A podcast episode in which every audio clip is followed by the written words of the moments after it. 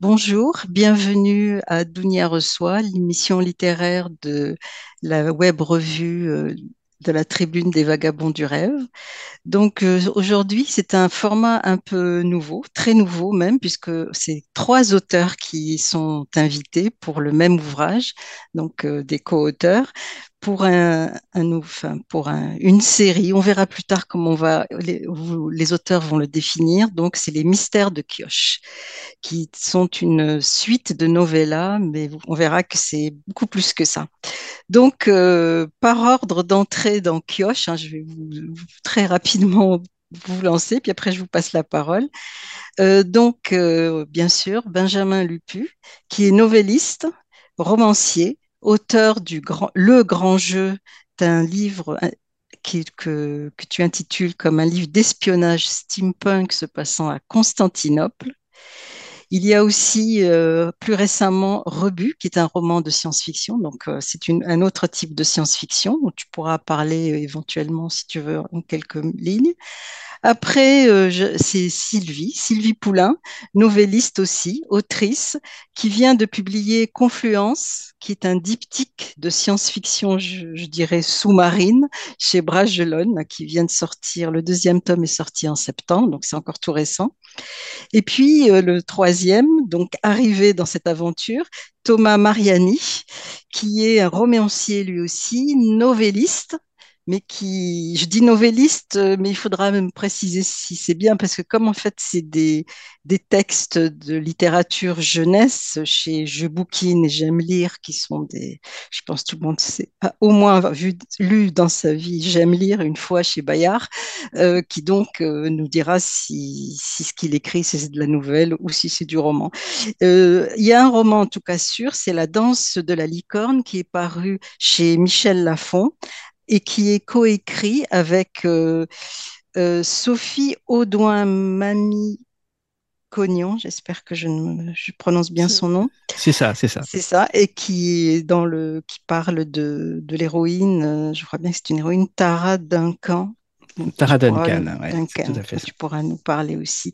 Donc, bon, c'est, vous avez écrit ensemble euh, toute une série de textes, ce qui s'appelle les mystères de Kioche. Hein. Je vous montre euh, les couvertures ici, on les voit bien. Donc le premier et le deuxième tome, c'est des textes. Euh, j'ai lu ça, je vous le dis, en 3-4 jours. J'avais terminé, je suis tombée dedans et puis je l'ai lu.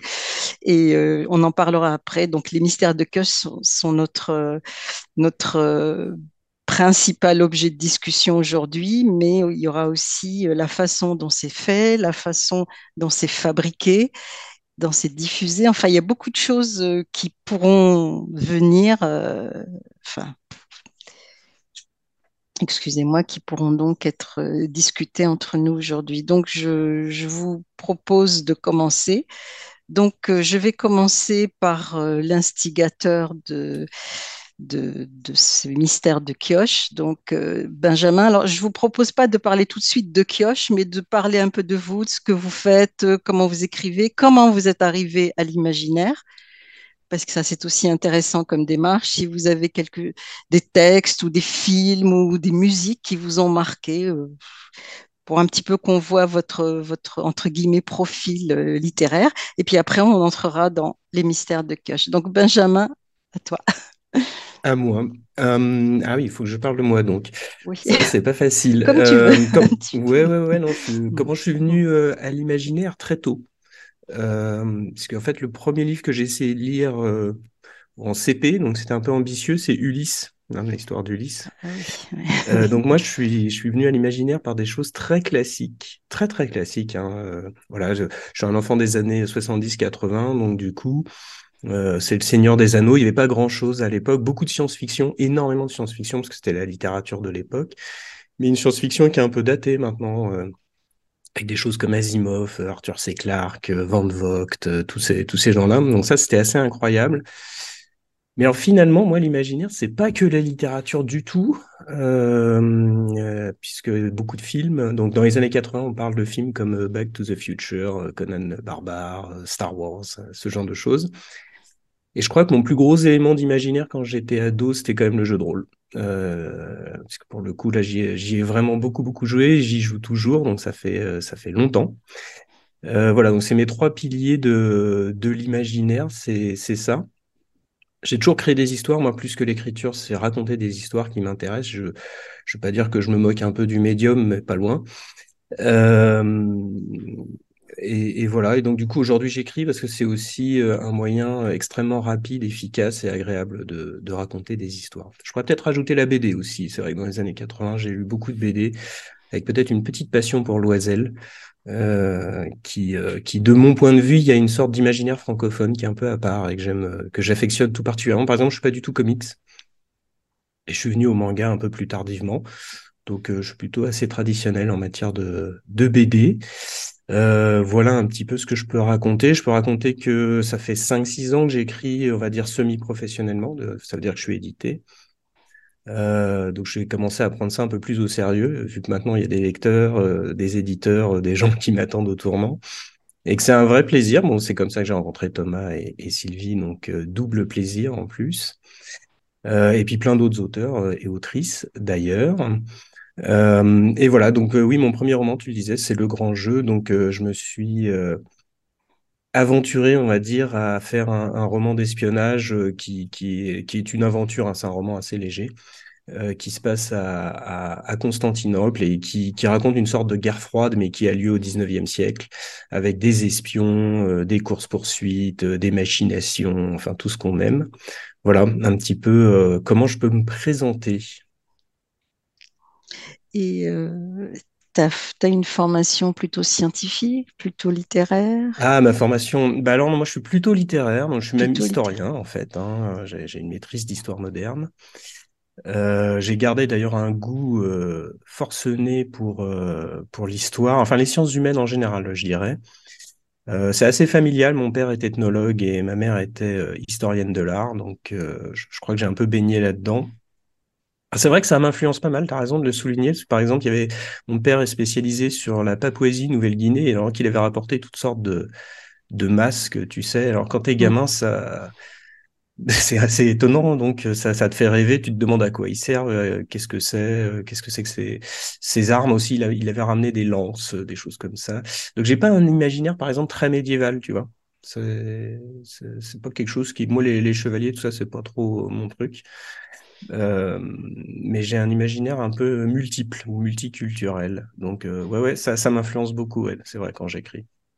Ça, se voit dans, dans la, enfin, l'aspect euh, historien, je dirais même presque archéologique, ça, ça se voit dans, dans, le récit, puisqu'il y a la ville, il y a toujours des descriptions de ville, et entre autres cette ville morte euh, d'où serait originaire euh, une partie de, la magie, c'est assez, euh, c'est très, comment dire, c'est très descriptif, c'est très presque photographié, quoi. Donc c'est très, il y a, on, le sent, oui, on le sent bien. Oui, il y a une culture du visuel, hein, comme je le disais. Enfin, voilà, j'aime énormément lire, hein, mais, je, mais les films, euh, les films, les BD, euh, les jeux vidéo, j'ai pas parlé des jeux vidéo. Alors, j'ai pas beaucoup joué, ou en tout cas, j'ai joué à des jeux. Euh, enfin, j'ai arrêté de jouer à la fin des années 90. Mais oui, il y a une part de visuel très forte d'illustrateurs, hein, des grands illustrateurs de Donjons et Dragons. dans voilà, c'est des choses qui m'ont forcément marqué. Oui, ouais, il y a une part très visuelle. Tu as raison. Ouais, c'est une bonne remarque. Et d'ailleurs, on en reparlera tout à l'heure quand on parlera des illustrations que tu m'as envoyées, fait parvenir, et de l'illustrateur. Oui, avec plaisir. Alors, la deuxième personne à être entrée dans la ville de Kioche, c'est Sylvie. Euh, bah moi, j'ai des, j'ai, des portes d'entrée dans l'imaginaire assez similaires à celles de Benjamin, puisque tu as cité Ulysse et, euh, euh, je pense qu'une de mes premières lectures, c'était une adaptation euh, pour la jeunesse, pas le texte original d'Homère, euh, de l'Iliade et l'Odyssée. Je pense que ça a été plus accessible pour moi, pour toi peut-être. Moi, j'y suis pas arrivé. non, moi, j'ai ouais, vraiment un super souvenir de ce bouquin. Il y avait des illustrations magnifiques d'ailleurs. Et, euh, et puis, chemin faisant, euh, une chose entraînant l'autre, voilà, la mythologie, les, la légende arthurienne, les contes, les contes régionaux, etc. Euh, et puis j'ai dû commencer l'imaginaire en tant que tel, c'est-à-dire euh, science-fiction, fantasy, euh, à l'adolescence à peu près. je pense que les premiers, ça a dû être, ça a dû être Barjavel et Tolkien probablement, et qui m'ont tous les deux déclenché l'envie d'écrire à mon tour mes, mes, propres récits. Qui sont des classiques aussi. première, première tentative de post-apo et puis et puis de d'histoires de, quêtes avec avec des dragons et, et une compagnie qui chemine à travers à travers des paysages immenses. donc c'était très très connoté. Mais, euh, mais ça, ça, a commencé comme ça et, euh, et ça m'a jamais quitté. J'ai continué, euh, continué à écrire comme, comme loisir pendant très longtemps. Euh, j'ai été, j'ai été militaire pendant, pendant 15 ans de ma vie et pendant ces 15 ans, bah, j'écrivais le soir. Ça, me, ça me permettait de m'échapper un peu du côté plus sérieux et, et, et de la rigueur du, du quotidien. Et puis, et puis maintenant, je suis, euh, je suis heureuse publiée depuis, euh, depuis 2019, euh, en commençant par des nouvelles. c'est d'ailleurs par ce biais que j'ai rencontré Benjamin, puisque on a, on a tous les deux fait partie d'une, d'une aventure orchestrée par Pierre Pevel et les éditions Bragelonne, où plusieurs jeunes auteurs ont été réunis pour écrire des nouvelles dans son, dans son univers du Paris des Merveilles. Donc, on a chacun écrit, écrit une nouvelle dans cet univers-là. Euh, et c'est comme ça que j'ai mis, le, que j'ai mis le, pied chez les éditions Bragelonne et que j'ai pu ensuite leur proposer euh, un roman. Euh, donc Confluence que tu as que tu as déjà cité où cette fois-ci je suis partie dans la science-fiction. Et entre les deux, nous avons donc eu les mystères de Pioche, puisque puisque après avoir fait la connaissance de Benjamin par curiosité, j'ai commencé à, voulu lire, à vouloir lire ce qu'il avait ce qu'il avait déjà écrit. Je suis tombée sur cette série. on en a discuté et puis et puis, et puis les choses, euh, je vais, je vais peut-être laisser Benjamin plutôt expliquer pourquoi il m'a, pourquoi il m'a invité à, à participer au premier, au premier recueil. Il nous le dira peut-être. Voilà. Avec plaisir, oui, oui, il n'y a pas de secret. Hein. Euh, Thomas? Euh, ben moi, s'il faut que je reparte euh, effectivement aux racines de mon goût pour l'imaginaire, pour le et pour la littérature en général, ce premier grand choc, c'est un choc cinématographique. C'est Excalibur de Borman. Euh, que mon père m'emmène voir, je dois, euh, doit être l'été de mes 7 ans, je crois. Donc c'est une grosse claque, tant esthétique que ben, de l'histoire, puis aussi des, choix, des choix musicaux, la découverte de Carmina Burana, tout ça c'est des choses qui ont porté. Donc en tant qu'enfant de, prof de lettres, ben, j'ai eu accès comme Benjamin et Sylvie à une littérature très classique au départ parce que tout ce qui était science-fiction et tout ça, c'était pas très sérieux. Et puis surtout, ça intéressait pas mes parents, non pas qu'ils voulaient pas que ça arrive, mais ils n'étaient pas eux, ils n'étaient pas passeurs. Donc moi aussi, j'ai commencé avec l'Odyssée, j'ai commencé avec, avec l'Iliade plus particulièrement. Et puis après avec euh, avec l'Odyssée, mais là dans le texte, dans les vieilles euh, dans les vieilles éditions euh, d'études de ma mère, donc donc, je me souviens encore de chercher les définitions de javeline, de tout ça. Enfin, voilà, c'était toutes les armes dont bénéficiait Achille. Donc, ça, c'est des, des, souvenirs euh, dans ma chambre à essayer de décortiquer parce que bah, j'avais rien d'autre et que c'est bien plus tard que j'ai pu découvrir une littérature de SF et puis une littérature aussi euh, de fantasy. Hein, et encore là, je suis mauvaise langue parce que le Seigneur des Anneaux, c'est mon père qui me l'a mis entre les mains. Donc, euh, donc ouais, lorsque j'avais 12 ans. Donc tout ça, ça, ça a nourri. Et moi, comme, Benjamin, mon but, c'était de raconter des histoires dans la vie. Et je suis allé au plus, efficace, enfin, du moins ce qui me semblait le plus efficace, c'était le théâtre. Donc euh, je, suis, euh, je suis un gars du théâtre. J'ai fait ça pendant, pendant 30 ans. Donc euh, en jouant, puis bah, quand on joue, bah, on a envie de jouer autre chose. Donc bah, on, on, a envie de jouer des pièces. Il faut trouver des metteurs en scène. Puis comme il n'y a personne, on s'y colle. Et puis au bout d'un moment, on a envie de jouer des choses un peu différentes, on a envie de raconter ces histoires. Bah, du coup, on, se colle aussi à écrire. Et puis arrive Internet, arrive la démocratisation de la vidéo. Et puis là, on se dit, ben, ben on va peut-être faire un peu de vidéo aussi. Et donc, euh, en tant qu'animateur socioculturel, pendant que je poursuivais euh, difficilement mes études, le week-end, euh, j'emmenais une bande de, lycéens avec moi dans les, parce que j'habitais Rennes à cette époque-là, dans, les forêts de Brocéliande, et on filmait nos délires, nos délires arthuriens. Voilà, et ça a donné des, d'abord une bande de copains qui se voient toujours et qui, pour certains, pour qui ça a décidé son orientation professionnelle. Parce que moi, après, je suis entré, maîtrisant ces outils-là, je suis entré en communication dans tout ce qui était euh, communication web, communication euh, vidéo. Et j'ai pas mal de mes anciens élèves qui euh, aujourd'hui aujourd'hui sont soit dans des métiers artistiques ou soit dans des métiers de production. Et voilà, donc c'est, ça a été un des événements assez, assez formateurs. Et, quoi dire d'autre? Ben Non, j'ai fait un peu le tour. Alors après, la rencontre avec Benjamin, ça a été suite à mon premier roman, qui était un peu un hasard, parce que je travaillais justement en tant que communicant sur euh, la franchise Tara Duncan, qui était une franchise littéraire jeunesse qui a eu un grand succès dans les années 2000 et puis début des années 2010. Et euh, il se trouve que euh, l'autrice, donc Sophie Mamicognan, a voulu développer son, univers et a proposé à d'autres auteurs d'entrer, de, à donner les clés, et puis on écrivait les histoires qu'on voulait en respectant les codes de son univers. Et euh, bah, du coup, j'ai sauté sur l'occasion, bien sûr. Et puis, c'est effectivement moi qui fus choisi pour euh, initier une nouvelle collection.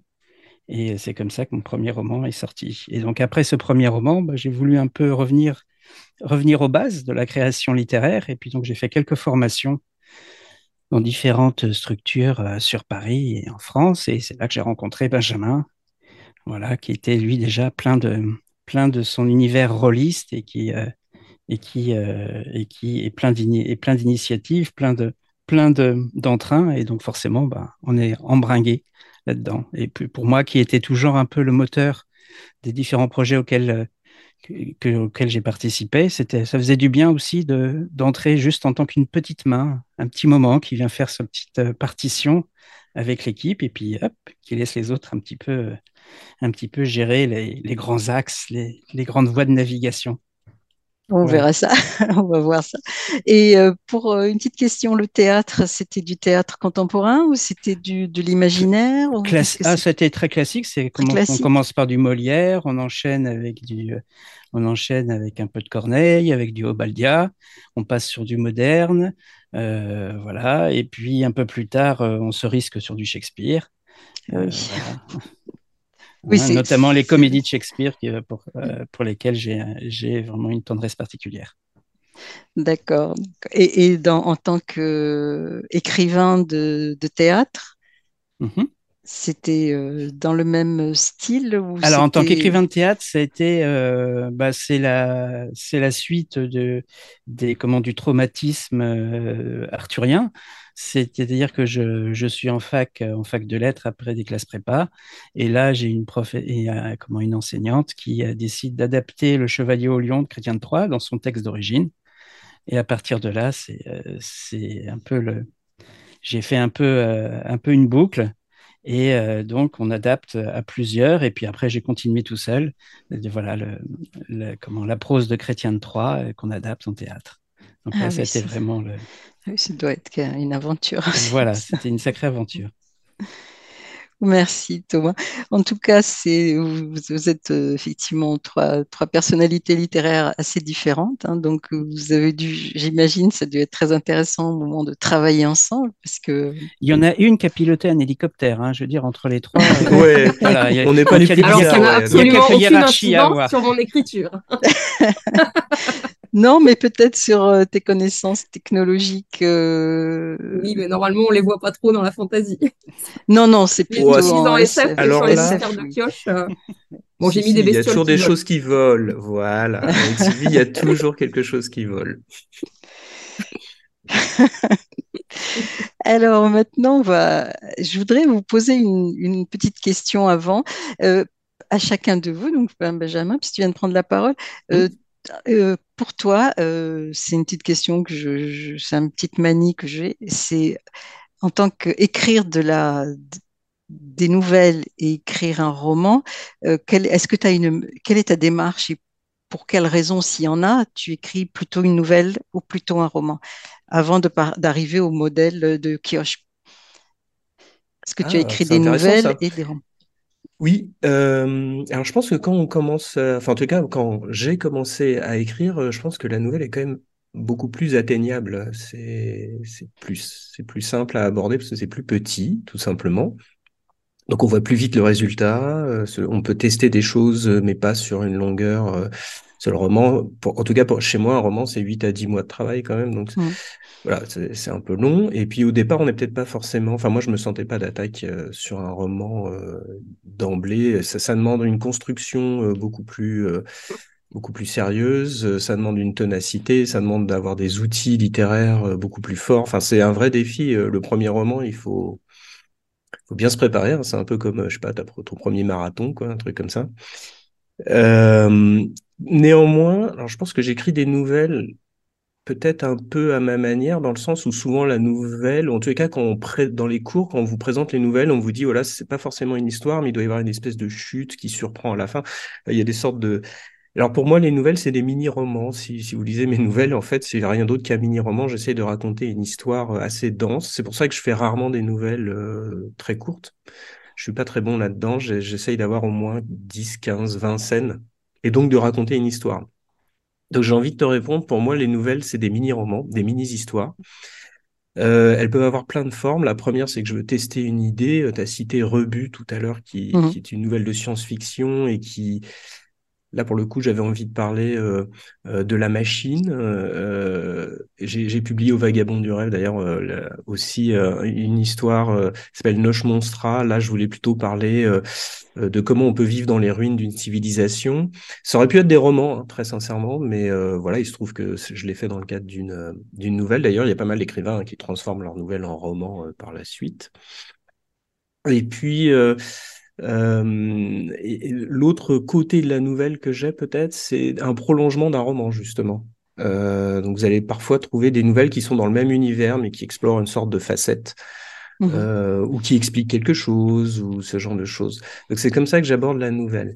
Alors pour le roman, euh, bah là, l'envie qui pousse à faire un roman, c'est d'avoir une histoire euh, longue, développée. Euh, moi, j'assimile beaucoup le roman au film, voilà, et la nouvelle à un épisode de série, si, on peut faire une, analogie.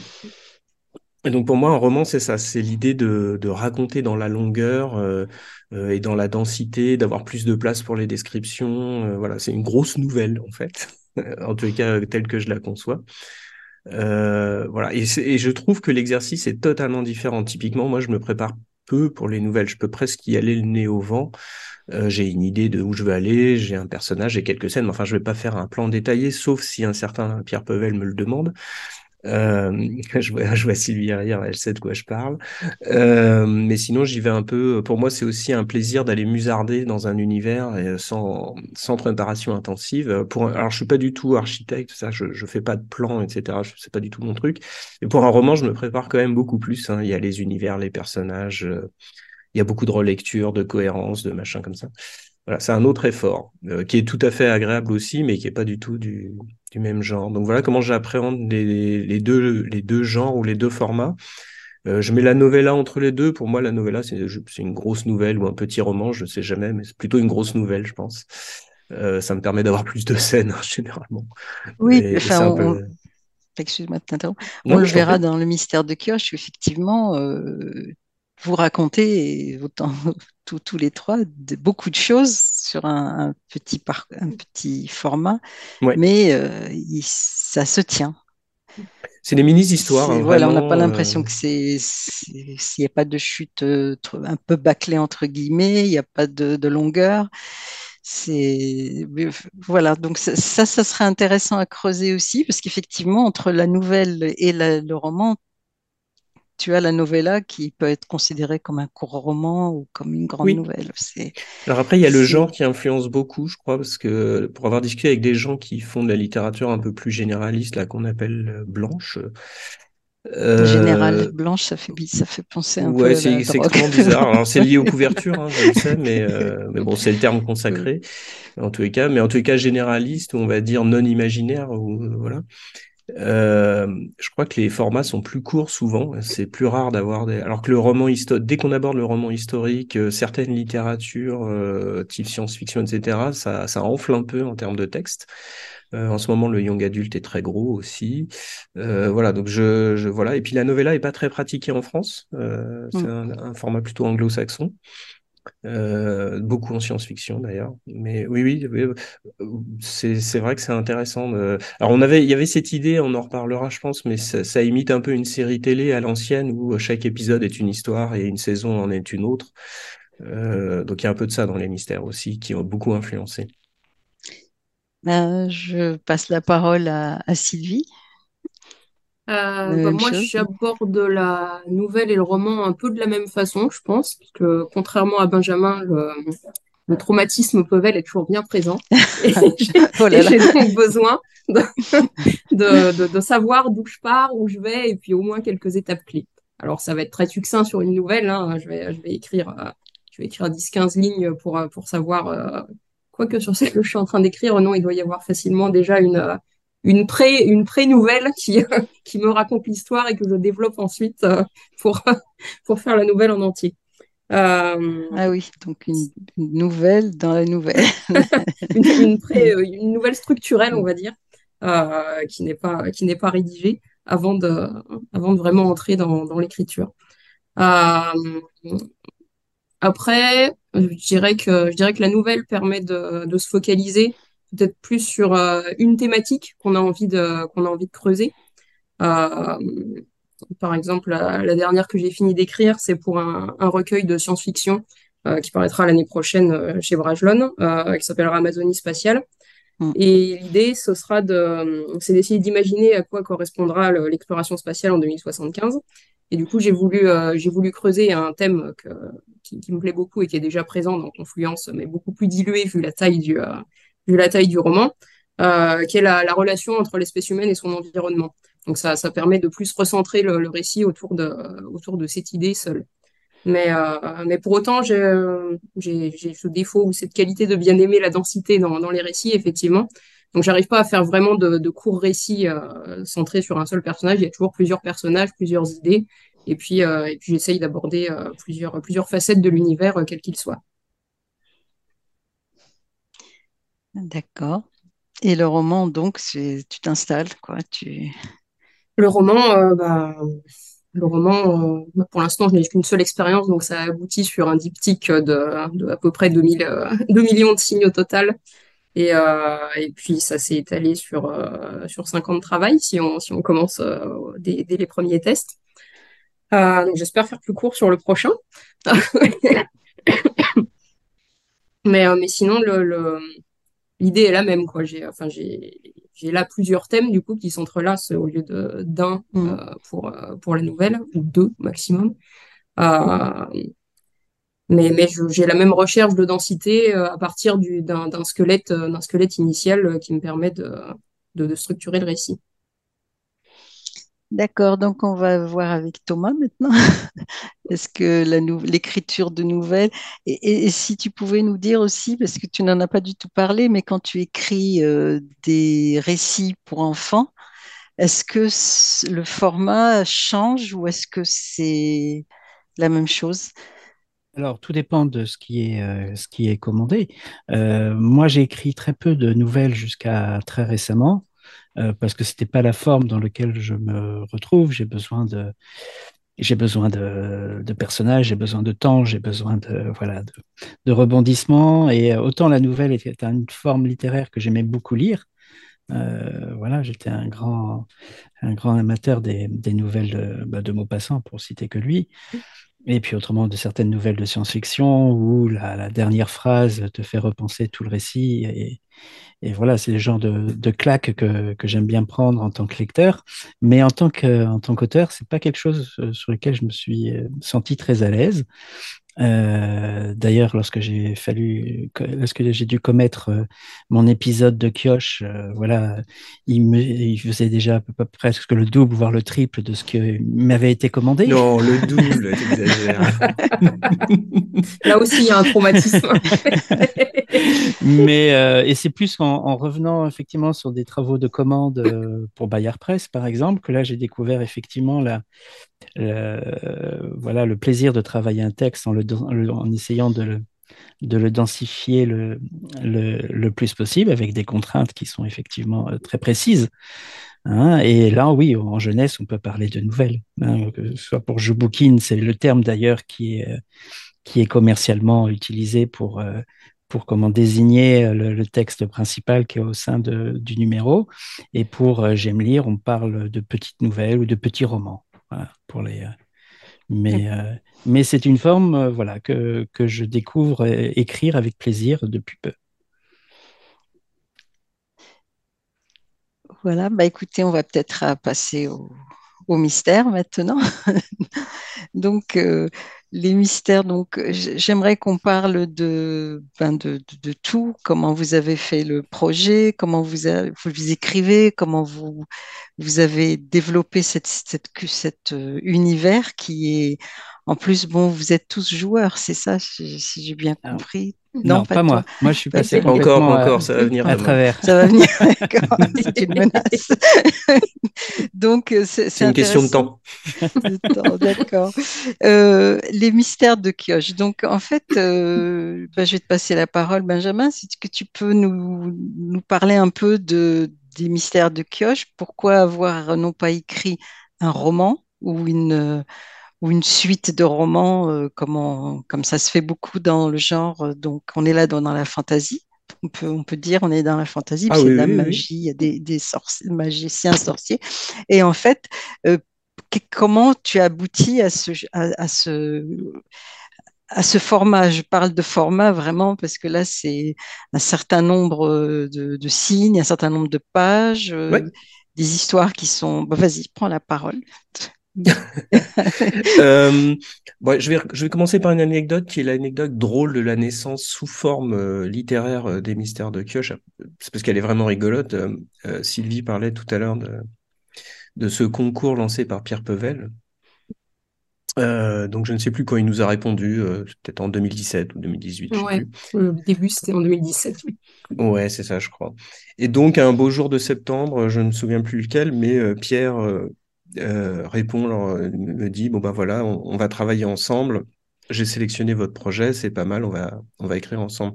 Donc évidemment, j'étais assez euphorique, voire très euphorique. Hein. J'ai coutume de dire que je devais être le seul Parisien à sourire dans le métro pendant quelques jours, ce qui, ce qui m'a valu des coups d'œil un peu étonnés de mes, mes compatriotes.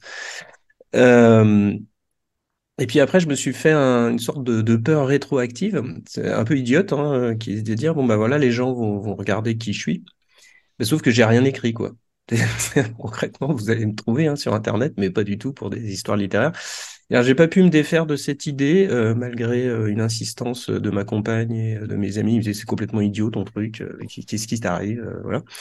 Et je me suis dit, il fallait absolument que je publie un truc, il fallait que je sois. Alors en plus, j'étais un peu naïf à l'époque, je pensais que le truc allait, enfin, la nouvelle de Pierre allait sortir, je sais pas, trois mois après, tu vois, un truc improbable dans le monde de l'édition. Et donc, j'ai conçu ce projet en, je sais pas, peut-être deux jours, trois jours. Ah oui, c'était vraiment la panique. oui, c'était oui, oui, une espèce de panique complètement idiote, euh, bon, qui fait beaucoup rire les gens, mais sur le coup, j'étais assez sérieux avec moi-même. Euh, et donc, en fait, c'est un peu par contrainte qu'est né le projet, puisque je devais, évidemment, je pouvais pas inventer en trois jours un univers, donc j'ai récupéré, j'ai fait de la récupération d'un univers euh, euh, comme disait Thomas, c'est-à-dire un univers dans lequel euh, je jouais au jeu de rôle depuis les années 90, qui a d'ailleurs eu quelques scénarios qui, qui, sont parus dans la revue Cassius Belli. donc ça c'est bien parce que l'univers il était entièrement là, constitué avec son histoire, son passé. Puis au fur et à mesure des années, on avait empilé les couches archéologiques, si je puis dire. Euh, par contre, un, scénario de, enfin, le jeu de rôle donne naissance à de magnifiques univers, moins des personnages romanesques crédibles, on va dire. Enfin, ça dépend, mais en tout cas pas dans mon cas. Euh, et donc du coup, j'ai fait de la récup de personnages aussi, mais il a fallu leur inventer une personnalité. Euh, voilà, et ça c'était très plaisant. Alors donc c'est exactement ce que j'ai fait avec donc les, les, les, protagonistes que sont Tircea, Ivrian et Ziurne. Et, après, il faut inventer du conflit. Alors bref, euh, de fil en aiguille. Alors je me suis dit évidemment que j'étais pas suffisamment naïf pour croire que j'allais écrire un roman en trois mois, évidemment. Enfin, il y a des gens qui le font, je sais absolument pas comment ils font d'ailleurs. Euh, mais par contre, je me sentais bien d'écrire un truc euh, un peu plus petit qui ressemblait à une novella. Et c'est exactement ce que je me suis dit. Je me suis dit bon bah c'est un peu dommage parce que j'aimerais bien pas simplement m'arrêter à une novella. et donc du coup, je me suis dit je vais faire comme une série télé, tout simplement. L'inspiration vient vraiment de là. Donc l'idée, c'était d'avoir deux saisons, euh, cinq épisodes par saison, euh, tous du même format. Donc avec le principe de la télévision, c'est-à-dire une histoire finie par épisode, mais un arc, euh, c'est-à-dire un fil rouge dans la saison. Et comme je ne suis pas un, planificateur en tant qu'écrivain, euh, ça m'a pas dérangé de démarrer un petit peu au pifomètre euh, sur la première histoire en me disant t'inquiète pas, ça devrait bien aller en cours de route. Voilà. Bon, c'est un peu plus compliqué que prévu, hein, bien sûr, euh, au fur et à mesure du temps. Mais il y a cette part, je crois que ça me vient du jeu de rôle aussi, parce qu'en jeu de rôle, on est obligé d'improviser, parce que les joueurs font absolument n'importe quoi. Vous avez prévu une histoire, et puis bon, évidemment, ils vont, ils vont pas où il faut, ou ils décident de faire autre chose. Et donc, du coup, j'ai développé au fur et à mesure des années une sorte de, de talent d'improvisateur, parce que je suis essentiellement meneur de jeu. Et je pense que ça joue beaucoup sur la manière dont j'imagine les histoires, en fait. Euh, voilà, c'est comme ça. Donc c'est né comme ça. Et le dernier élément, c'est qu'évidemment, pour qu'on me voit, pour qu'on voit que je, suis écrivain, il faut que ce soit publié. Alors là, par le coup, je savais que les, les, éditeurs n'allaient pas me répondre en trois mois en disant c'est du génie, on va vous publier. Et euh, comme je, travaille également dans le numérique, et eh ben j'avais entendu parler de l'auto-édition. J'avais des compétences pour m'y lancer sans trop de difficultés, si tu veux. Euh, j'ai également dans mes équipes des designers, donc je sais interagir avec des illustrateurs. Euh, je connais la partie contractuelle, euh, ce genre de choses. Et donc, du coup, parallèlement au travail d'écriture, il y a le, montage lui-même du projet. Et l'idée, c'était tout couillon, hein, c'était d'avoir un, bouquin euh, publié trois mois après. Google. ouais, ouais, voilà, ouais. Pour, juste pour qu'on. Voilà. Donc, je sais que la base, alors je la raconte, ça fait rire tout le monde. Après, euh, c'est évidemment devenu un, un, projet un peu plus sérieux au fil du temps, parce qu'il faut assumer ce qu'on a décidé. Donc, ça a quand même pris trois ans hein, à faire en tout. Euh, et c'est comme ça que les mystères de Kioche sont, sont nés. Alors après, c'est une rencontre aussi. Euh, on peut commencer un projet et ne pas l'aimer, mais il se trouve que les mystères de Kioche, je m'y suis très très vite attaché et j'ai j'ai fait du mieux que j'ai pu pour faire un univers dense, euh, riche, euh, intéressant, avec forcément, bah, j'écris de la fantaisie, mais c'est une fantaisie qui s'éloigne peut-être un peu des canons euh, classiques. alors ça, j'ai pas de mal à réutiliser les tropes, les créatures classiques, mais peut-être j'avais envie de raconter un truc un peu différent. On en a parlé au début de l'entretien, je, vois à peu près pourquoi, même si j'ai pas fait d'analyse précise, mais je, me rends compte que je dois utiliser des trucs qui sont pas très courants. Et donc, du coup, euh, bah voilà un petit peu l'histoire du démarrage des mystères de Kioche. Et le truc qui m'a le plus surpris, mais vraiment beaucoup, euh, c'est d'avoir des lecteurs, en fait. Ça, je, en fait, euh, je n'avais pas bien calculé ce qui allait se passer. Et quand vous publiez un truc, même si c'est en auto-édition, vous avez très, très, très rapidement des lecteurs. Et, les lecteurs, ils vous parlent, ils vous disent des choses, ils aiment bien, ils se posent des questions, euh, ils se demandent quand il va y avoir la suite, euh, etc. Et j'avoue que ça, c'est euh, c'est probablement mon plus grand plaisir dans l'écriture, c'est le ah, c'est après quoi.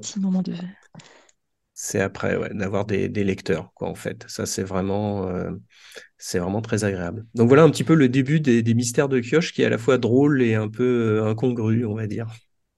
Bah, les mystères de Kioche, euh, c'est c'est l'histoire d'une magicienne, je sais pas, ou une sorcière, je sais pas comment tu l'as. Oui, non, c'est une magicienne. C'est plutôt une magicienne. Ah bah, je peux faire le pitch hein, d'ailleurs, si tu veux. Il n'y a pas de. J'ai l'habitude en salon maintenant. Voilà, parce qu'après on donnera la parole aux autres côtes. Ouais, bien sûr. Non, mais c'est l'histoire. C'est tout simple. Hein, c'est l'histoire d'une magicienne qui s'appelle Tircea. Euh, qui est une femme profondément intelligente, pas très sociable, mais profondément intelligente, euh, qui était promise un destin magnifique puisqu'elle devait diriger la plus grande école de magie euh, du monde, on peut dire, qui s'appelle la Maison des Curiosités. Et pour une raison qu'on ne connaît pas, elle a été jugée indigne de cette position, elle a été chassée de l'école, elle a même été euh, physiquement condamnée puisqu'elle est devenue aveugle. Et au début des mystères, elle survit comme elle peut dans les bas-fonds de, de. Et évidemment, elle, elle, a qu'une envie, c'est de prendre sa revanche. Et c'est l'histoire de cette revanche, en fait, qui va se confondre avec le destin de la ville. Euh, c'est ça que racontent finalement les mystères de Kioche. C'est une bonne introduction, effectivement. Et euh, ce que je vous propose, c'est que vous rentriez dans, dans, le vif du sujet les, les, uns et les autres euh, à, partir de votre propre expérience d'écriture. Donc, hmm. bah, je pense que je peux passer la, la, parole à Sylvie. Je pourrais, je pourrais euh, probablement Oui, n'hésitez pas à euh, intervenir. pourquoi, parce que vous êtes trois et vous avez tous des expériences sur ce, sur ce mystère. Donc, j'ai pas forcément, je, je n'ai pas de, je n'ai pas toutes les clés parce que j'espère bien que vous les découvrirez avec vous. Donc, bah, Sylvie, alors. Donc toi, Et tu bah, es du coup, moi, j'ai abordé les mystères. Il devait y en avoir, euh, il devait y avoir les trois premiers décrits. Oui, Euh, ce qui m'a plu tout de suite, c'est que j'ai ressenti une certaine familiarité euh, avec cet univers qui doit venir de ce que j'ai oublié de dire tout à l'heure dans mon inspiration. Parce que avant d'être rôliste, je pratiquais beaucoup les jeux vidéo et notamment tout ce qui était dans le dans les, les déclinaisons de, des rôles de, de, de Donjons et Dragons. Donc des univers médiévaux fantastiques avec plein de plein de créatures et de, peuples différents. Donc j'ai retrouvé ce, côté-là dans les mystères, mais en même temps avec, euh, une vraie originalité, avec tout, ce qui vient de la mythologie et des, cultures orientales, etc., ce qui donne un côté vraiment baroque et, euh, foisonnant à, la cité de Kioche. Euh, du coup, bah, quand, Benjamin m'a proposé de, de, d'entrer dans, la danse pour écrire un épisode bonus sur la, première série qu'il était en train de terminer, euh, la première saison, pardon, puisque, puisque c'est vraiment bâti comme une, série télévisée. Euh, bah moi, ce qui, ce qui m'avait attiré l'œil, c'est que entre les épisodes 1 et 2, euh, il y avait un hiatus où euh, les personnages étaient bannis à la fin de l'épisode 1 de la cité de Kioche pour, pour quelques mois, en gros pour se faire oublier et pour revenir après. Et puis au début de, de l'épisode 2, bah, en fait, ils étaient de retour à Kioche et on ne savait pas à quoi ils avaient employé leur temps pendant, pendant cette période-là. Donc je me suis, euh, bah, je me suis euh, amusée à aller, euh, à aller explorer une autre, une autre cité que, que Kioche. Alors Benjamin m'avait fourni une carte, une carte du continent des perles où se trouve, où se trouve la ville, et puis, il m'avait dit deux trois mots sur, sur chaque, sur chacune des villes. Et celle qui avait retenu mon, attention, c'est Assaré, donc qui est une, une ville qui se situe au milieu d'un canyon, perché sur un, sur un piton rocheux. Et euh, je pense que j'y ai vu tout de suite le potentiel pour mettre des créatures ailées. Ça doit, ça doit être ça qui m'a Ah oui, C'est oui. énorme. qui m'a qui m'a attiré. Euh, j'ai vu euh, j'ai vu des, des ponts-levis, euh, des ponts basculants, euh, euh, des, euh, une garde montée sur des griffons, euh, etc. Euh, et puis euh, et puis c'est joint à ça que euh, un personnage qui m'avait beaucoup plu dans les euh, dans les premiers épisodes, c'est l'acolyte de, de Tircea, qui est un gobelin de mes urnes. Euh, c'est euh, c'est vraiment son, acolyte un peu comique. Euh, c'est un voleur avec toujours des, réflexions un peu amusantes. Et donc bah, je me suis amusée à lui créer une famille, toute une famille de, gobelins à Sarré, euh, avec une mère qui est un peu une espèce de Madalton version gobelin. Une, une, gr- une, une grande tante sorcière qui vit, à l'écart et qui, qui fait des magies bizarroïdes. Et puis, un- et puis un oncle gaffeur euh, qui passe son temps à se prendre les pieds dans le tapis et à se faire arrêter par la garde. Euh, donc en- voilà, voilà par, par où je suis, euh, je suis rentrée dans les mystères. Et puisque tu parles de Zurne, c'est de, c'est aussi là-dessus que Thomas s'est lancé. C'est ma malédiction, Zurne. Ça- Ce ce personnage a bouffé ce- cas, ce- cette histoire. Ça- même les lecteurs, ils préfèrent Zurne à tout le monde. C'est une catastrophe. Thomas, alors, pour, euh, c'est la, Ben moi, je suis d'abord un lecteur de la première heure euh, de, des Mystères de Kioche. Et puis, eh ben, comme la saison 2, euh, vous voyez Sylvie euh, comment euh, co-scénariser avec, euh, avec Benjamin. Du coup, il restait de la place pour l'épisode bonus. Donc, je me suis tout de suite euh, proposé et mis sur les rangs. Et euh, en fait, en, en travaillant sur cet épisode bonus, au fur et à mesure, euh, il est apparu que ce, qu'il n'y aurait pas d'épisode bonus, mais qu'il serait intégré dans le fil rouge de l'histoire. Ah oui, il est en plein cœur du. Voilà. Et donc, euh, ça a été un super, un super cadeau euh, que Sylvie et Benjamin m'ont fait, et donc de, de les rejoindre euh, avec, cet, euh, avec cet épisode-là. Et, euh, et donc, moi, comme l'épisode bonus, je voulais l'axer sur Zurne. Du coup, cet épisode, euh, cet épisode 8 a été, euh, a été euh, essentiellement euh, là euh, pour, euh, pour mettre encore plus en avant Zurne, au grand désarroi de Benjamin. Et, euh, mais j'ai quand même pu aussi m'amuser euh, comment, à, à continuer le fil rouge de Tircea. Et, euh, et voilà, et un, passage de relais avec Sylvie qui a été vraiment, vraiment très agréable à faire. L'un et l'autre, on a pu, euh, parce qu'elle reprenait le relais derrière, après mon Mm. épisode. Donc l'un et l'autre, on a pu récupérer euh, certaines, certaines, euh, certaines inventions que l'on, que l'on faisait, et puis toujours sous l'aval de notre grand maître. Mais, euh, et, euh, et, et comme ça, il y a, il y a vraiment des, des choses qu'on a pu, euh, qu'on a pu, euh, qu'on a pu développer et qui était vraiment, vraiment très. Et tu reprends d'ailleurs euh, le, le fameux oncle gaffeur. Et je euh, reprends l'oncle gaffeur qui m'a bien sûr, euh, Qui qui a m'avait bien volé sûr, euh, euh, quelque chose voilà, essayait de d'invraisemblable. l'amener, de l'amener et de l'amener encore un peu plus loin. euh, Voilà, une fois qu'il avait été introduit par Sylvie, que c'était vraiment très agréable. Mais c'est ça aussi qui, qui, qui est assez, euh, assez étonnant dans cette série, c'est qu'il y a des moments dramatiques, presque pratiquement tragiques, il y a de, même horrifiques, hein, parce que Mhm. la ville est quand même, euh, disons, Tircea dé- provoque quand même, malgré elle peut-être, mais dans sa quête, elle, pro- elle, elle fait sortir des choses monstrueuses de la ville. Elle- la ville se transforme finalement. Et, euh, et puis il y a ces moments où, avec ces personnages comme Zurne, effectivement, on tombe dans le, dans le comique, dans le. C'est un, c'est un texte équilibré parce qu'on rit, puis on s'inquiète aussi parce que les, c'est des aventures quand même hein, qui leur arrivent, c'est quelque chose de- d'assez puissant. Et puis ça foisonne, il y a chaque fois des nouveaux personnages qui arrivent et qui ne sont jamais euh, des seconds couteaux, entre guillemets. Ils ont, ils ont tous un rôle euh, important. Euh, C'est l'influence de la série, ça. C'est exactement comme ça que les séries sont, sont bâties, en fait. hein. Euh, moi, je, cite souvent une série qui est à ma faveur, qui s'appelle Person of Interest. Si vous avez l'occasion de la regarder, vous verrez que c'est exactement ça. hein. C'est vraiment la man... enfin, il y a y a une, un parallèle un petit peu entre ça et les, et les mystères de, de Kioch. Person of Interest, une série euh, avec lequel on peut faire un parallèle et qui est plein de personnages euh, euh, qui sont importants, même quand ils sont secondaires, ils sont drôles, il y a de l'émotion, il y a beaucoup d'action. Ça, c'est une série qui m'a appris que on n'est pas obligé d'être monothématique dans sa, dans son écriture. On peut l'être, hein, c'est pas gênant, mais mais, un récit complet finalement. Et d'ailleurs, on, on parlait de l'Odyssée ou de l'Iliade. euh, Il y a, il y a des choses drôles, euh, dramatiques, euh, loufoques, incongrues, euh, bizarres, euh, et ça fait un récit complet. Moi, j'aime beaucoup ça. C'est une espèce de mélange un peu étonnant, bah, qui ressemble un peu à la vie hein, finalement. Euh, donc voilà un petit peu pourquoi pourquoi tu as pu avoir cette sensation en lisant Les Mystères. Bah, il y a des moments où on s'esclave, et puis il y a des moments où on se dit, oulala, comment vont-ils faire pour s'en sortir? Parce que c'est quand même... Oui, ce qui ressemblait un peu aux questions qu'on se posait, hein, soit dit en passant. D'accord, mais moi, je suis la lectrice, donc je... Parce que là, pour le coup, on savait C'est pas où pas on mon allait. problème. C'est votre problème d'écrire des choses.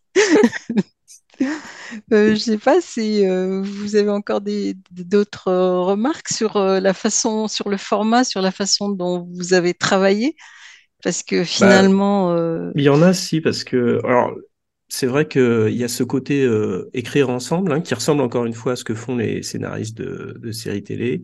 Je pense qu'il y a une influence du jeu de rôle aussi, c'est-à-dire qu'une une histoire de jeu de rôle elle est co-créée en direct et c'est pour ça que moi ça me dérange pas beaucoup. Enfin, J'aime beaucoup travailler euh, en je sais pas comment dire en collectif. Euh, donc Sylvie et moi, on a quand même une proximité, je pense, d'écriture ou en tout cas de, de, de manière d'aborder les histoires. Donc euh, c'était bien ça parce qu'on pouvait, on était parti, euh, on, on a les mêmes, on avait à peu près le même niveau, on a un peu les mêmes Mm. manières de travailler, on a beaucoup de points communs. Donc je, je pense que c'était pas si dur que ça et il y avait un était au plaisir même de. endroit dans notre parcours, je pense, et puis, et puis on a, on a appris l'un de l'autre en même temps. Euh, mais peut-être plus sur le style que sur la construction, où effectivement ça s'est, ça s'est passé assez naturellement, enfin j'ai Ouais. trouvé. Euh, j'ai, enfin, j'ai vraiment pris, pris plaisir à cette partie de ping-pong entre nous, euh, que ce soit sur la construction du récit ou sur son écriture après. Et puis au niveau des styles, moi j'avais tendance à faire un peu plus riche et toi un peu plus euh, épuré. C'est vrai. oui. Et, euh, et en fait, on s'est, ça s'est équilibré au fur et à mesure, euh, il m'a semblé. c'est-à-dire que quand vous écriviez,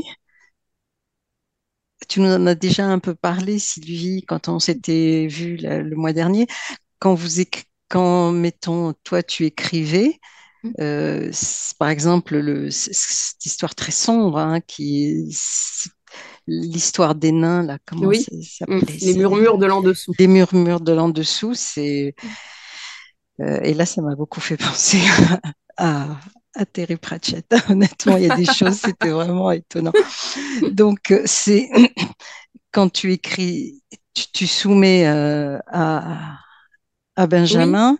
Benjamin, Oui. tu lis et quel type de réflexion tu peux être amené à dire, même pour Thomas, d'ailleurs, un co co-écrivant, je ne sais pas comment ça peut, on peut dire ça, un co-auteur.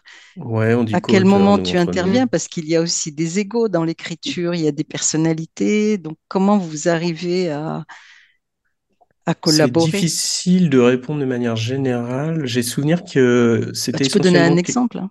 Ouais, j'en ai Mm. même deux. Euh, Le Mm. premier, c'est avec Sylvie. Donc, souvent, le rapport est- euh, entre nous deux, c'est euh, il peut y avoir des passes de style, il peut y avoir des idées que, qui surgissent par rapport au récit de l'autre en disant, tiens, on ferait, Mm. ce serait peut-être mieux comme ça.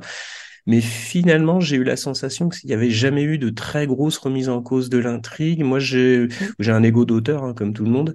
Mais là, il y avait un plaisir complètement dingue à découvrir un truc que j'aurais jamais écrit et euh, qui rentrait aussi bien dans l'univers.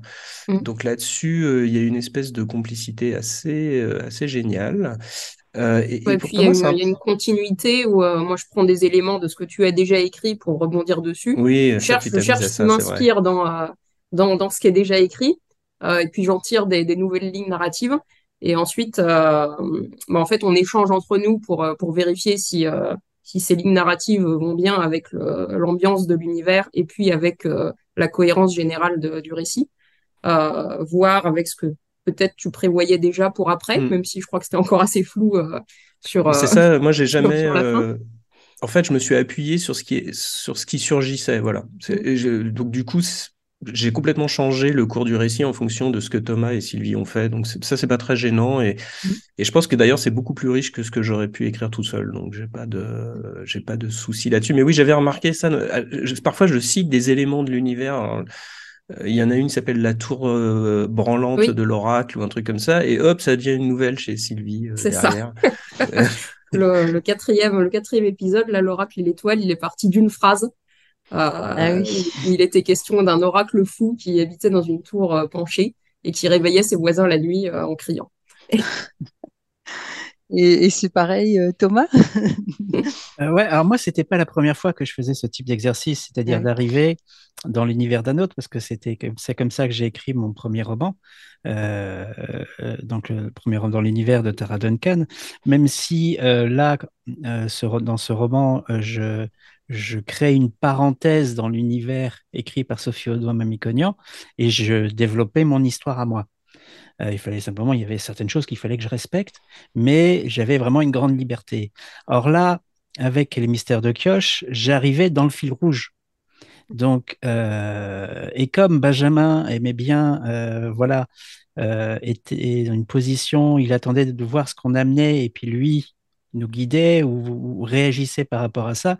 Du coup, moi, j'ai vu pas mal de vides, mais qui n'en étaient pas, et que j'ai tout de suite voulu euh, investir, notamment l'évolution euh, affective de certains personnages, des choses comme ça.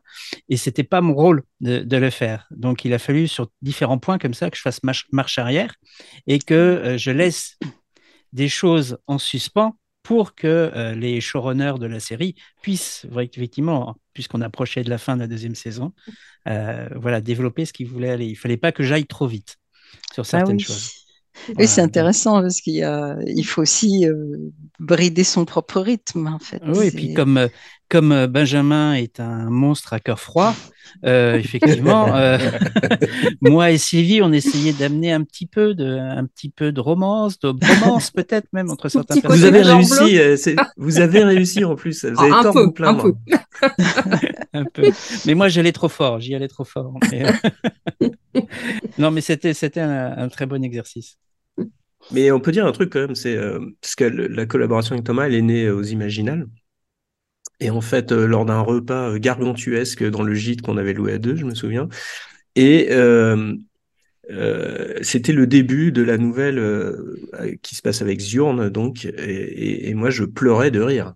C'est surtout pour ça qu'on a bossé ensemble.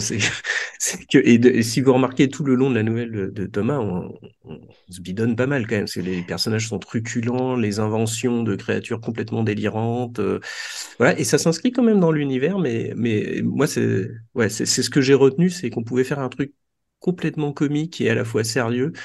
Euh, euh, et ça, Thomas, c'est probablement un de ses des grandes qualités, c'est d'introduire ce, cette, veine comique que moi j'adore et que je l'incite à poursuivre. Euh, en tout cas, ce- cet épisode, il est à part pour ça, quoi. C'est vraiment très très drôle, très bien écrit. Les dialogues sont truculents. C'est vraiment génial. quoi. Je confirme, et en plus, euh, tout en donnant beaucoup de profondeur aux personnages. Donc, c'est pas du tout une caricature de, des Ah personnages. C'est vraiment que ça apporte une, une intensité, effectivement. euh, et on, on rit, bien sûr, parce que parce que c'est vrai que c'est drôle. Mais Et, et on euh, parlait, c'est- on parlait tout à l'heure de notre héritage classique. Et euh, donc cet épisode euh, que j'ai commis euh, parle, raconte en fait une histoire d'une évasion.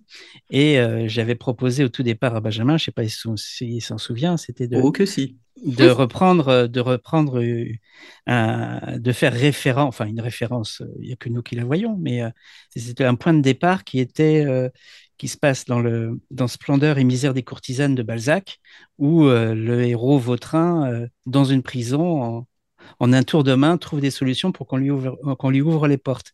Et j'avais proposé à Benjamin, bah, tu vois, il faudrait qu'on arrive à faire ça avec Zurne, avec notre, notre gobelin facétieux et, et malin et qu'on arrive à faire ça. Donc c'était c'était le C'était point de départ, c'était idée. Balzac. Voilà. Ah, mais les, les- les- puis l'idée de la fin est assez, est assez drôle d'ailleurs aussi, parce que bon, on va pas, on va pas la spoiler parce que c'est quand même des, des textes Elle qui est sont géniale pas cette fin. trop longs, mais la fin est extraordinaire, effectivement.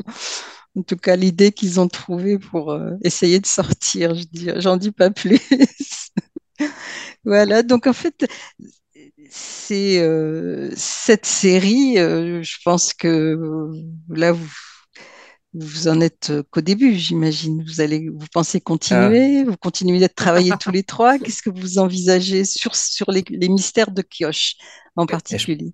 je pense que post-Mystère de Kioche, on a fait chacun, un peu comme les, les groupes de rock, on a chacun fait un, des projets personnels. Euh, on a avancé dans nos, dans nos parcours euh, d'autrices et d'auteurs.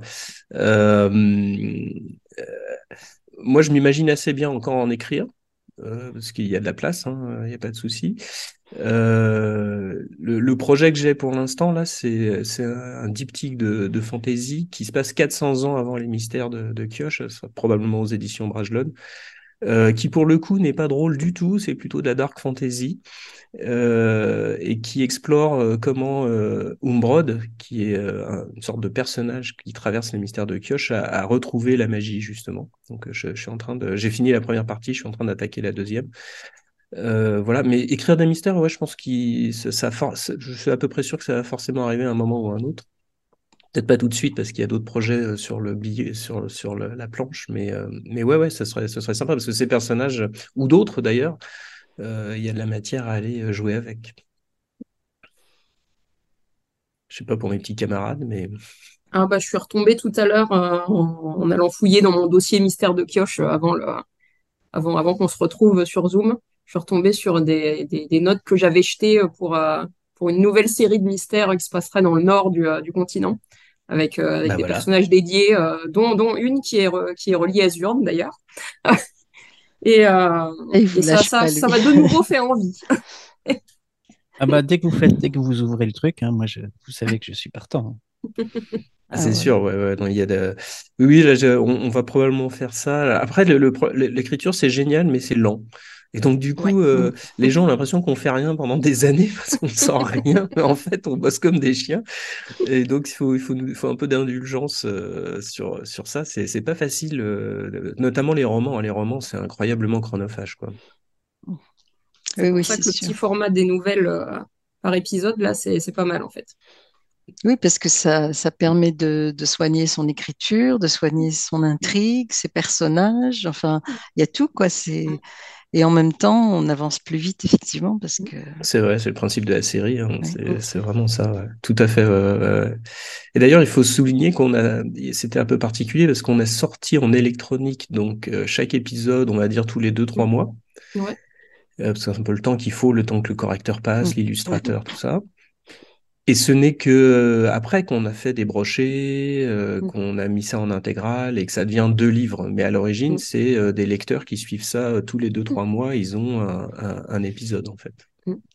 Et du coup, qui, puisque bah, tu parles de ça, qui, la pub, parce qu'il faut aussi que je- qu'on leur dise où ils peuvent lire les mystères de Kioch. Bien sûr. Donc, euh, c'est c'est pas en librairie qu'on les trouve. En Non. tout cas, pas, pas dans les librairies. euh, Non, c'est un roman auto-édité. hein. Si les, si les gens savent pas ce que c'est, c'est donc euh, l'auteur qui publie lui-même ses livres. Euh, Il y a plein de systèmes pour le faire. Euh, le système le plus connu s'appelle Kindle, Publishing, qui est le système d'Amazon. Donc, vous pouvez retrouver le brochet sur Amazon euh, euh, et également euh, le livre électronique, bien évidemment. Je les ai mis un temps aussi sur Kobo, la Fnac, etc. Mais enfin, c'est des, des magasins qui sont très peu fréquentés pour les auto-édités. L'essentiel se fait se fait finalement euh, sur euh, sur Amazon. J'a- J'allais dire malheureusement, mais en fait c'est un excellent système hein, Amazon. C'est juste que socialement c'est moyen drôle. Euh, mais euh, mais c'est par contre euh, le, le service rendu sur les livres, euh, le téléchargement, les brochets, c'est absolument incroyable euh, techniquement parlant, on va dire.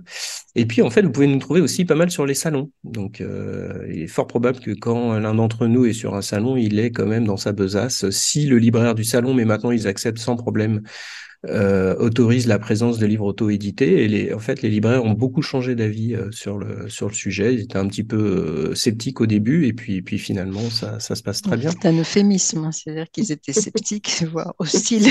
Oui, oui, oui c'est un peu, c'est un peu résistant. Voilà. Bon, c'est le changement. Les gens Mm. résistent au changement, je peux comprendre. Et puis, euh, ils, sont dans une chaîne de valeur où c'est un peu difficile pour eux. Donc, euh, voilà, Amazon n'est pas forcément ce qu'ils préfèrent. C'est pas leur ami, non, c'est sûr. Non, oui. non, non.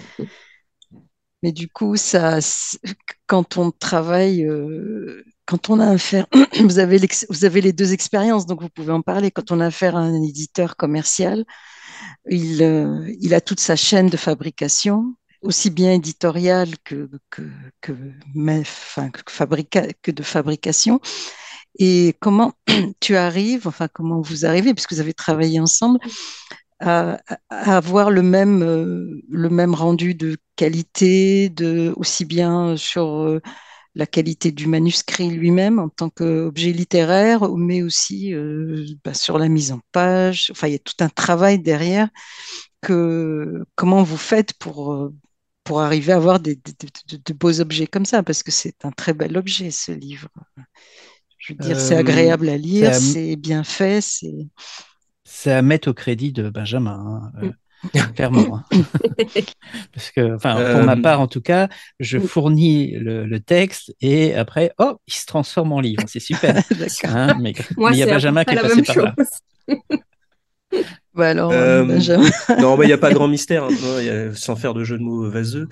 Euh, euh, alors déjà, il on peut peut-être distinguer plusieurs volets dans la, la fabrication d'un livre. Le, le premier, c'est ce qui précède la, la fabrication proprement dite, c'est-à-dire la correction et l'illustration.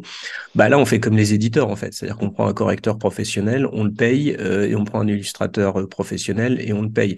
Euh, on- si les auto-édités ne font pas ça, bah effectivement, ils n'auront jamais une parité avec les livres que peuvent faire les éditeurs. Voilà, donc il y a quand même un investissement de base, hein, financier, j'entends, Euh, mais à mon avis, on peut pas s'en passer. Euh, la deuxième chose, c'est la fabrication proprement dite du livre, c'est-à-dire en fait la création d'un fichier euh, qui va Mhm. servir à l'imprimeur. Euh, en fait, j'ai découvert un peu à mon, je sais pas comment dire, euh, j'étais très surpris. En fait, c'est très très simple. La vérité, c'est que c'est super simple à faire. Alors, oui, il faut apprendre à se servir du logiciel, etc. Enfin bon, si vous avez un petit peu de, c'est pas si compliqué que ça en fait. Il y a énormément d'entraide et de tutoriels euh, dans la communauté des auto-édités, donc j'ai été très surpris. Bon, là, c'est un investissement de temps hein, surtout, mais il faut savoir que la mise en page d'un roman comme le livre 1 des Mystères de Kioche, c'est une après-midi en fait. Donc c'est pas non plus euh, insurmontable. Il faut être un peu à l'aise avec les, les logiciels, évidemment. Je, je le nie pas. Pareil, il faut savoir un peu retoucher les couvertures, faut lire la doc d'Amazon, etc. Donc il y a quand même du boulot là-dessus, que d'ailleurs je les gens n'ont pas forcément envie de faire. Et puis après, il y a le grand sujet de la production proprement dite de l'objet, qu'elle soit électronique ou papier, et sa diffusion. Et là, euh, bah, il faut le mettre au crédit d'Amazon, en fait, parce que je fais rien du tout, comme dit. Moi, je fournis un fichier PDF à deux, pour être exact. Et honnêtement, je suis sidéré parce que deux heures après, euh, bah, vous êtes présent sur Amazon, euh, quelqu'un commande un livre broché, il est fait à la demande et il le reçoit, je sais pas, une journée après maximum, quoi. Ah oui, Donc là-. Ah oui. Ah oui, non, c'est complètement délirant. Je, je- honnêtement, voilà. Il- Vous avez des exemplaires auteurs euh, pour valider euh, que tout va bien, que la maquette est bonne, que vous n'êtes pas trompé, machin. Donc, ils ont une infrastructure euh, qui est maline. Hein. Je, crois qu'il y a 17 000 livres autopubliés maintenant en France par an, mais c'est colossal aux États-Unis, on peut s'en douter. Tout est à mettre au crédit d'Amazon. Moi, je suis très déçu que les éditeurs classiques n'aient pas investi dans des infrastructures de, de même type. On a laissé Amazon euh, nous dévorer, hein, tout simplement. Et alors là, pour le rattraper, je vous, je vous souhaite bonne chance hein, quand même parce qu'ils ont des, des, des, machines, des usines, enfin c'est très physique, hein, tous ces trucs-là. Donc euh, on va dire mon travail, c'est de recevoir des textes, donc il faut déjà euh, avoir des bons auteurs accessoirement, euh, c'est-à-dire des gens qui travaillent professionnellement, qui rentrent dans les temps, euh, qui savent bien écrire, euh, voilà, ça c'est des, voilà. Après, vous devez, il y a un investissement temps et argent. Il faut travailler avec un illustrateur, un correcteur, faire une mise en page. Et honnêtement, c'est l'affaire d'un clic dans Amazon pour mettre ça à disposition des lecteurs. Euh, je suis à la fois fasciné et terrifié. Je sais pas trop comment vous dire. Je suis toujours un peu ambigu là-dessus. Moi, je trouve ça absolument incroyable d'un point de vue technique. Euh, je me demande après ce que ça veut dire euh, d'un point de vue euh, social, chaîne du livre, créativité. Mais, euh, mais voilà. Mais ça marchera très bien. Et puis après, alors ils nous mettent à disposition des outils marketing que j'utilise finalement assez peu, qui sont la publicité, les mots clés, les statistiques. Enfin, vous pouvez développer tout un tas de trucs. donc voilà comment ça se passe. Donc moi, à titre personnel, et c'est vraiment moi, j'ai trouvé ça extrêmement simple. Euh, donc ça ne dévalorise pas du tout le travail que fait un éditeur classique de mon point de vue, mais enfin été très surpris, je pensais que c'était beaucoup plus euh, compliqué, plus difficile d'accès. Euh, après sur le travail avec les éditeurs classiques, la, la, différence, bah, c'est un peu, je vais reprendre la phrase de Thomas, c'est que vous faites un texte, vous travaillez quand même avec un éditeur. Euh, en tout cas, moi, j'ai la chance de travailler avec des éditeurs. Euh, je sais que ça se passe pas forcément très bien, mmh. mais euh, dans mon cas, ça se passe très bien. Euh, qui vous fait des retours et puis après, bah, tout est pris en charge. On vous consulte pour la couverture et vous pouvez faire des retours. Mais enfin, vous avez un rôle de conseiller après l'écriture plus qu'autre chose. Et puis un jour, euh, pouf, vous êtes en librairie, quoi. Euh, et puis vous faites des salons. Voilà, c'est votre partie qui, qui commence. Partie voilà, exactement. Je ne sais pas si les, les, petits camarades sont d'accord avec ça, mais. Si, si, totalement, oui. C'est ce qu'on ce qu'on perd en liberté et en, immédiateté, et en, immédiateté euh, en passant par l'édition traditionnelle, euh, bah, on le gagne, euh, on le gagne sur la, en s'adossant à une structure solide et puis en, en, en, ayant une force de frappe au niveau de la communication qu'on n'a pas quand on est, quand on est tout seul, quoi. Enfin, qui, est, qui est plus difficile à, à, acquérir ou alors il faut avoir de l'argent à mettre dedans. Tu veux dire quand tu es édité par un éditeur euh... Quand tu choisis l'auto-édition, euh, bah, si, si tu n'as pas les pas... moyens de, mmh. de, faire ta, ta communication euh, euh, tout seul, c'est plus compliqué que quand tu, faut, quand tu es dans l'édition traditionnelle. Oui, et je trouve que les, les deux ont, leur, euh, ont leur, leurs avantages et leurs inconvénients, et suivant le, suivant le, le projet qu'on a, euh, bah, ça peut être plus fixe d'aller vers l'un ou vers l'autre. Tu as un exemple, non? C'est juste une sensation une...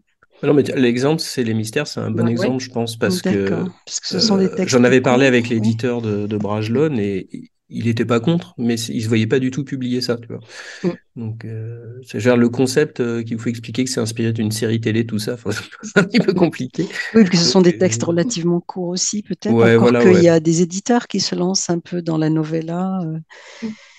Ouais, alors c'était pas le cas du tout de, de Brajlon à l'époque. Ouais. ouais, enfin mmh. c'était un peu, un peu faux ce que je dis parce qu'on a édité des nouvelles dans le Paris des Merveilles, mais le Paris des Merveilles c'est c'est un public acquis, euh, bien installé, etc. J'ai oublié de préciser un truc, il y a aussi l'aspect financier qui joue. Euh, quand vous publiez sur Amazon, c'est entre 40 et 70% qui reviennent à l'auteur, euh, donc ça change complètement la donne. Ou c'est souvent moins de 10% avec un éditeur classique, donc ça peut jouer. Et le dernier truc qu'on peut dire, c'est que il y a quand même des gens qui, qui réussissent mieux en auto-édition, euh, la romance notamment, pas que, mais c'est un bon exemple. Et là, on a affaire à des ventes énormes. Ça peut ah frôler oui. les 10 000 exemplaires, 15 000, 20 000. Enfin, c'est, voilà. Donc, faire de la fantaisie, c'est pas forcément un bon plan d'ailleurs. En, en auto-édition, c'est pas ce truc qui se vend le plus. Hein. Vaut mieux faire du polar ou de la romance. Donc, il faut aussi, en fonction du genre que vous souhaitez aborder, euh, peut-être euh, peut-être euh, penser à un éditeur ou à l'auto-édition. C'est un truc à multi-paramètres. Il n'y a, pas vraiment de. J'entends souvent des discours un peu guerriers en disant l'auto-édition va enterrer tout le monde. Je demande à voir quoi. Non, c'est peut-être que l'auto-édition autorise. Euh, euh, je ne sais pas, je parle sous votre, votre, votre, enfin, votre contrôle, peut-être plus de liberté et d'innovation dans les formats et les mmh. sujets que peut-être un éditeur qui a de toute façon sa ligne éditoriale. Il y a des effets de mode aussi chez les éditeurs. Euh, à un moment, ça va être tel type de, de, de, de, contenu, et puis les autres, eh ben, c'est pas intéressant. Ou des fois, ils vont avoir, euh, si on parle de, différence, ils vont avoir leur, euh, leur, euh, leur black, leur arabe, leur femme, leur tout ce qu'on veut, et puis ça sera elle, et puis tant mieux pour elle, mais les autres finalement n'auront pas de place. Donc c'est pas neutre l'édition, l'auto-édition, tout non, ça. c'est un choix, ouais. C'est des choix. Euh, oui, non, il y a vraiment un choix qui se cache, euh, qui se cache fortement. Mais tu as raison, ça fait exister des littératures de niche. Euh. Mais il y a une chose qui est importante, c'est un peu un miroir aux alouettes. C'est pas parce que vous mm. publiez sur Amazon que vous allez vendre et gagner votre vie avec. Ça, si vous y allez pour être multimillionnaire ou le futur Stephen King, ça peut arriver. Hein.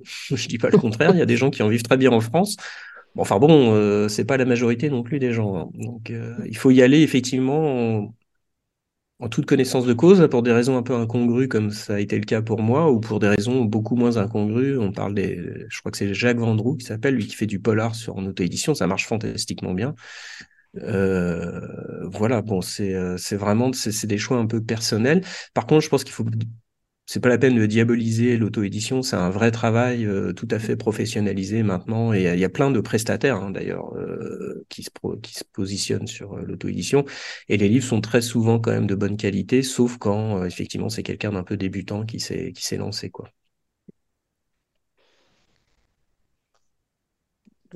Thomas, non, c'est la première fois que tu fais de l'auto-édition. Moi, c'est la première fois. Effectivement, c'est quelque chose que je surveille depuis, euh, depuis le début des années 2010, euh, avec une conviction que, euh, que l'avenir, enfin, que, que les auteurs ont, ont certainement comme futur de devenir un peu hybrides, c'est-à-dire à la fois d'avoir des projets qui prennent, trouvent leur place dans des maisons d'édition classiques et des projets parfois plus personnels, plus euh, hors collection, hors ligne éditoriale, avec, avec la possibilité maintenant de, de essayer quand même de les mettre à disposition d'un public. Donc je pense que c'est une évolution vers, lequel, vers laquelle on tend.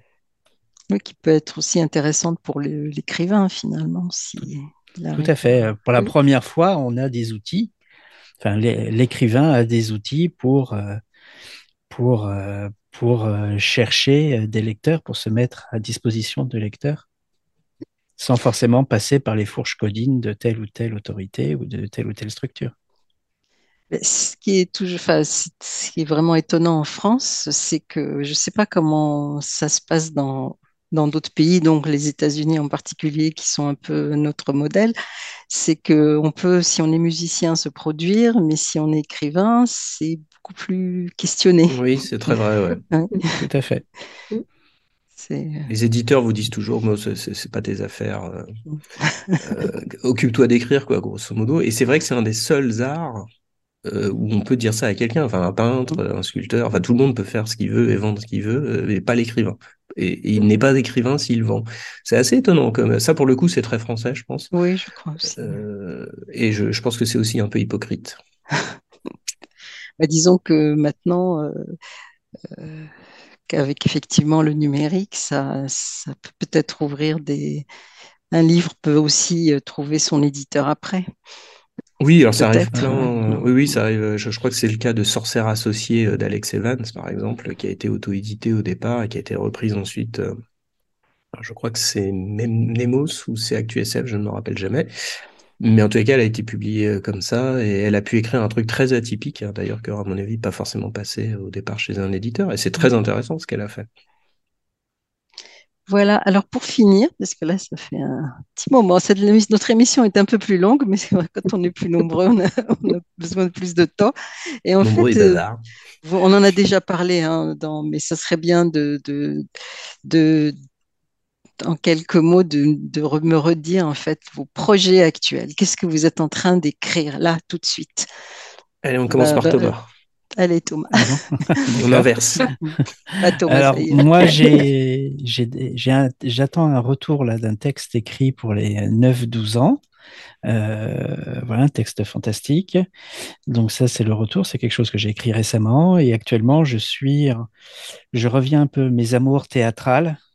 Je ah. me suis lancé le défi de de réécrire une pièce de Shakespeare que j'aime beaucoup, qui était très importante pour moi, qui est beaucoup de bruit pour rien, et que j'écris à la sauce euh, fantasy. En y Ah, ajoutant des dragons, des cités Ouais, ouais. volantes et, et- et pas mal de choses comme ça. Et je me fais fort de d'ici quelques temps, de, avec la moitié de mon roman, de partir un peu à, à frapper aux portes des éditeurs pour le, pour le proposer. Et le Et jouer le début est génial. Pardon? Et le monter peut-être aussi, le jouer, le faire jouer. Alors le jouer, c'est là il faudrait un peu de moyens. Donc au théâtre, c'est un peu ce que euh, ou, euh, après on peut trouver des, des acteurs pour jouer les dragons et autres et autres créatures, mais euh, C'est le problème de l'imaginaire, il faut des effets spéciaux. voilà, c'est ça. Il faut des effets spéciaux. Après, le théâtre, on n'a pas besoin de beaucoup d'effets spéciaux, c'est ça sa magie.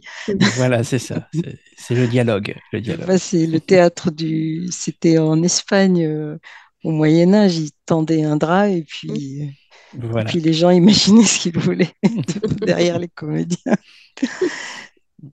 Bah, Sylvie, alors? Euh, bah, moi, du coup, la prochaine publication dont j'en ai déjà parlé, c'est une, euh, une nouvelle de science-fiction dans le recueil euh, Amazonie spatiale euh, l'année prochaine. Et puis, euh, et puis actuellement, bah, je suis en train de terminer une autre nouvelle. Je me focalise sur le format court en ce moment, euh, de steampunk euh, qui se passe en Australie au 19e siècle, au moment de l'industrialisation et de la rue vers l'or. Ah oui, Voilà. alors là, tu changes carrément de- Je change, euh. Ah, je change d'univers. Là, tu, tu vas de l'autre côté de la planète. Et euh, ben Benjamin, alors? Euh, moi, j'ai trois choses. J'ai le, j'ai donc cette, cette nouvelle qui doit apparaître dans le hors-série Galaxy euh, de cette fin d'année, qui s'appelle donc Rebut, qui parle de, de, on va dire de, de machines, oui, essentiellement. C'est un peu dur de, de pitcher sans tout dévoiler, donc euh, Non, non, voilà. mais surtout Galaxy, c'était dans le cas du Debussy? Oui. Ouais, Oui, oui, d'accord. Ah, il faut garder le mystère. exactement. Euh, ensuite, j'ai le format poche du grand jeu, donc ce roman d'espionnage steampunk qui sort euh, en février pour le mois du cuivre. Euh, Donc ça, je suis très content, c'est assez inattendu, je m'y attendais pas, donc ça, c'est vraiment très agréable. Euh, et je prépare également ce qu'on on appelle un actual play, c'est-à-dire des parties de jeux de rôle en live euh, dans l'univers du roman que je suis en train d'écrire, et j'espère pouvoir enchaîner sur d'autres choses, sur d'autres univers, si ça marche. Et puis donc ce, très, ce, ce gros roman euh, qui se passe dans, la, dans le même univers que euh, Les Mystères de Kioche, mais 400 ans avant, euh, et qui, que j'ai baptisé Fantaisie monastique, parce que, parce que les héros sont des moines enlumineurs, tout simplement. Oui, parce que Euh. les bibliothèques, euh, bon, j'y étais sensible. Il y a de- il y a- la bibliothèque est très importante dans le mystère de Kioche. Fait. parler à une bibliothécaire, donc Non, mais on sait que c'est un public hyper important, donc il nous fallait une bibliothèque euh, voilà. pour les mystères. On a tous un soft spot pour les, pour les bibliothèques et les bibliothécaires, je crois. C'est ça. Oui, oui, c'est. Voilà, donc on va. tu- euh, bah écoute, je- tu- si Benjamin, tu peux nous rappeler comment acquérir, trouver pour, pour lire les, pour terminer les mystères de Kioche. Eh ben, c'est tout simplement sur Amazon. euh, Vous tapez Mystère de Kioche euh, ou l'un- un de nous trois, euh, Sylvie, euh, euh, Benjamin ou Thomas, et euh, vous nous trouverez. Vous pouvez l'acheter en brochet, donc, euh, ou en, en électronique si vous êtes fan d'électronique. Euh, et sinon, vous nous retrouverez assez régulièrement en dédicace ou en salon, euh, si vous aimez les êtres humains. Et donc, on, on aura des, des livres en papier et on sera là en chair en os. Oui, et en plus, euh, non seulement ces livres papier sont très très bien faits, très confortables à lire, mais ils sont pas excessivement chers. Alors, on a pu, je signale qu'on a pu baisser le prix cette année. Alors, C'est un peu à rebours. J'ai recalculé les, savamment les millimètres de page euh, pour passer de 18 à 14 euros. Oui, ce qui fait que pour le prix d'un gros poche, on a un beau livre, C'est ça. ce qui n'est pas. Voilà. Ben, je vous remercie là, on a d'avoir d'être venu parler des donc des mystères de Kioche et puis de, de, de tout ce qui de vos écritures, de vos univers, de votre expérience d'écriture euh, commune qui est très euh, enfin qui qui est étonnante dans ce cadre-là. C'est pas chacun qui écrit sa partie ou qui relit, c'est vraiment vous avez travaillé ensemble, vous avez manipulé ensemble la matière et vous en avez fait chacun. euh, Et, et je conseille aux lecteurs d'essayer de retrouver, même si c'est indiqué, le style de chacun, de voir Ouais, euh, génial un petit peu les, les, les miroirs et les, Voilà, donc euh, Thomas Mariani, Benjamin Lupu et Sylvie euh, Poulain pour euh, les, mystères de Kioche. hein. Donc vous trouvez sur Amazon. En plus, c'est relativement facile, soit en livre électronique pour vos tablettes, soit en, plus lisible sur n'importe quel logiciel, pas uniquement Kindle si on veut pas le Kindle, et puis en papier. Voilà. Ben, je vous remercie bien et puis je vous dis à très bientôt, je pense, pour Merci à toi, Merci beaucoup. Merci Merci. beaucoup, ouais. Merci. Et à très bientôt. Et Au revoir.